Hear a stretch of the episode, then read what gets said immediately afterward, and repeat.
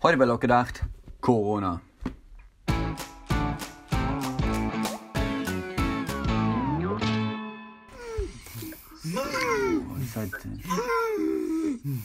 Oh, Alex? Hallo? Alex? Alex, hallo, hallo, hallo, Alex. Ich sterbe! Was, was, was? Ja, ja, okay. Alex, wir sind jetzt aber auf Sendung. Reiß dich also bitte zusammen, ja? Wir sind hier nicht bei Daimler.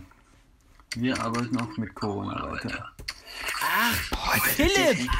Also, Meinst du, die kaufen uns das mit dem Blaufeiern nicht ab? Nee, Alex, hier, hier hier wird nicht blau gefeiert. Wir gehören zur kritischen Infrastruktur. Und wenn wir nicht senden, bricht ja alles zusammen. Das willst du auch nicht, ja?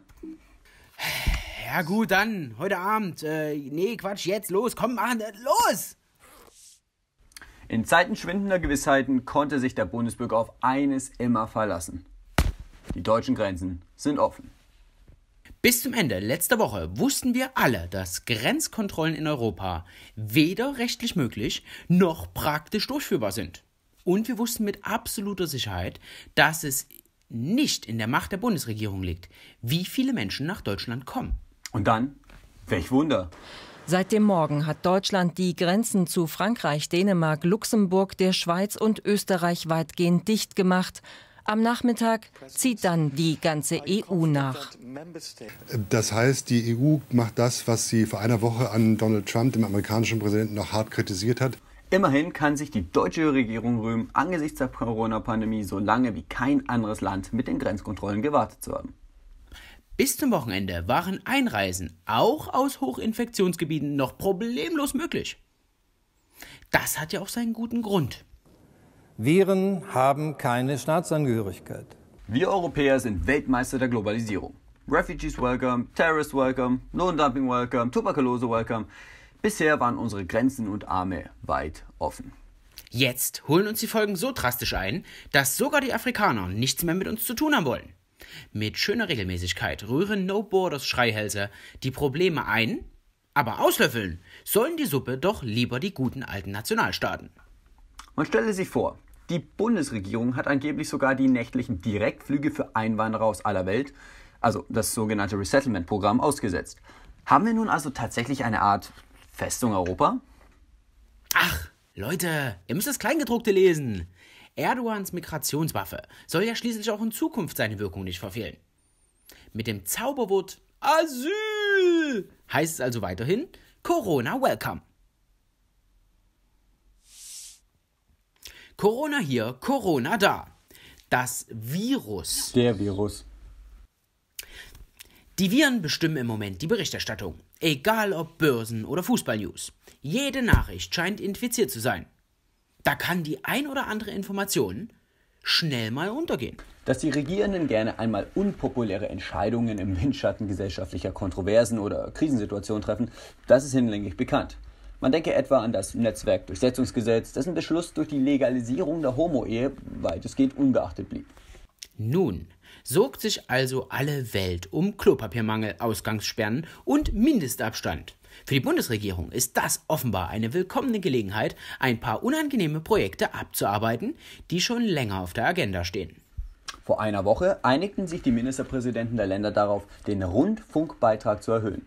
Um fast einen Euro soll die Zwangsabgabe ab dem 1. Januar 2021 steigen. Während es Tage dauerte, um eine halbwegs einheitliche Strategie im Kampf gegen Covid-19 auf die Beine zu stellen, scheint hier offenbar traute Einigkeit vorzuherrschen. Im Schatten einer weltweiten Krise neue Gebühren beschließen?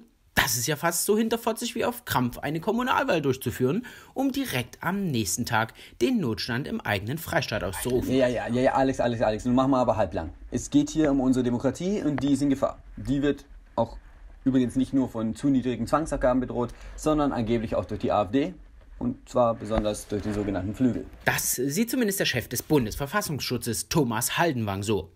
Also, aus diesem Grund stufte er den Flügel am vergangenen Freitag als Beobachtungsobjekt ein. Falls ihr also AfD-Mitglieder seid, macht euch auf zutrauliche Schlapphüte, unmoralische Angebote und knackende Telefonleitungen gefasst. Mehr Überwachung, mehr Abgaben. Wie praktisch wäre es da, alle Zahlungsverläufe von säumigen Gebührenzahlern auf einen Blick zu haben? Also wirklich alle. Weil Geld durch viele Hände wandert und die eine Hand bekanntlich die andere zwar wäscht, aber nicht desinfiziert, empfiehlt die World Health Organization jetzt den vollständigen Verzicht auf Barzahlungen. Kein schlechter Move. Keine Barzahlungen, keine Abhebemarathons. Besorgter Sparer. Voller Überblick über die Zahlungsvorgänge der Bürger. Ein feuchter Traum für die Überwachungsfanatiker in den Parlamenten. Die momentane Ausnahmelage macht deutlich, Macht berauscht. Und durch die rasanten Entwicklungen der vergangenen Tage scheint der eine oder andere Politiker eindeutig eine Überdosis verabreicht bekommen zu haben. Wie sonst ist es zu erklären, dass die SPD-Vorsitzende Saskia Esken im Fahrwasser der Flügelbeobachtung durch den Verfassungsschutz Berufsverbote für AfD-Mitglieder fordert. Wenn es nach Esken ginge, dann sollten Lehrer, Polizisten, Richter, aber auch Beschäftigte in den Verwaltungen entweder ihre AfD-Mitgliedschaft aufgeben oder ihren Job verlieren. Die Beamten in Deutschland dürften derweil aber ganz andere Sorgen haben. Dass ein Lockdown kommen muss, erscheint inzwischen auch in der Bundesrepublik als gewiss. Während indes die einen versuchen, die Bürger aufzuklären, arbeiten die anderen bereits an einer Ausgangssperre für den Kopf. Anfang der Woche forderte Boris Pistorius, wie Esken SPD-Mitglied und Innenminister von Niedersachsen, angebliche Fake News zum Coronavirus unter Strafe zu stellen. Dass Transparenz und Parlamentarismus sich nur schlecht vertragen, sollte niemanden überraschen. Ein Dementi der Bundesregierung oder ein beschwichtigender Bericht der Mainstream-Medien war in den vergangenen Tagen jedenfalls das verlässlichste Indiz für die Wahrheit einer Meldung. Man könnte fast meinen, die Bundesregierung kriegt die Lage nur unter Kontrolle, indem sie der Bevölkerung relevante Informationen vorenthält. So, Alex, Alex, Alex, jetzt hören wir mal auf mit deinen andauernden Verschwörungstheorien. Erst irgendwelche Biowaffenlabore in Wuhan, dann NATO-Übungen und jetzt dieser Quatsch, dass wir von unserer Regierung belogen werden. Das ist völliger Humbug, blanker Unsinn und überhaupt, wir leben in einem Rechtsstaat. 5G!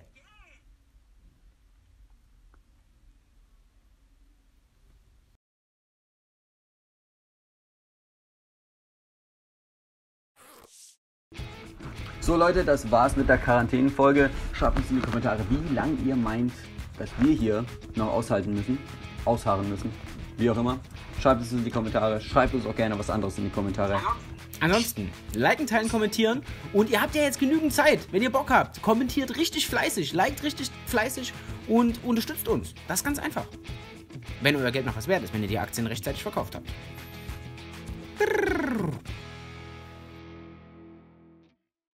Vielen, vielen Dank an all die Leute, die uns jetzt schon unterstützen. So eine Sendung dauert zwar nur 10 Minuten, aber die Erschaffung dauert einige Tage mit vielen, vielen Leuten. Wenn euch die Sendung gefallen hat, könnt ihr unsere Arbeit natürlich auch gern supporten. Nutzt dazu gern Patreon oder Überweisung! Die Links dazu findet ihr in der Beschreibung.